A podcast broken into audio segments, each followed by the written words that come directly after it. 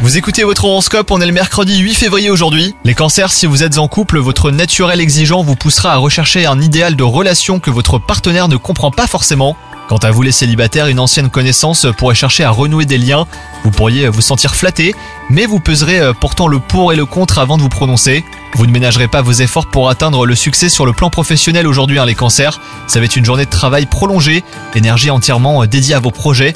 Votre réussite sera votre priorité. Il se pourrait même que malgré toute cette bonne volonté, eh ben vous soyez confronté à un obstacle et vous le surmonterez en tout cas, ça c'est sûr. Côté santé, un petit coup de déprime euh, passager vous ôtera une bonne partie de votre vitalité. Donc un conseil, hein, si vous n'êtes pas en accord avec certains aspects de votre vie, concentrez-vous euh, sur le positif les cancers. Il y en a tout autant. Bonne journée à vous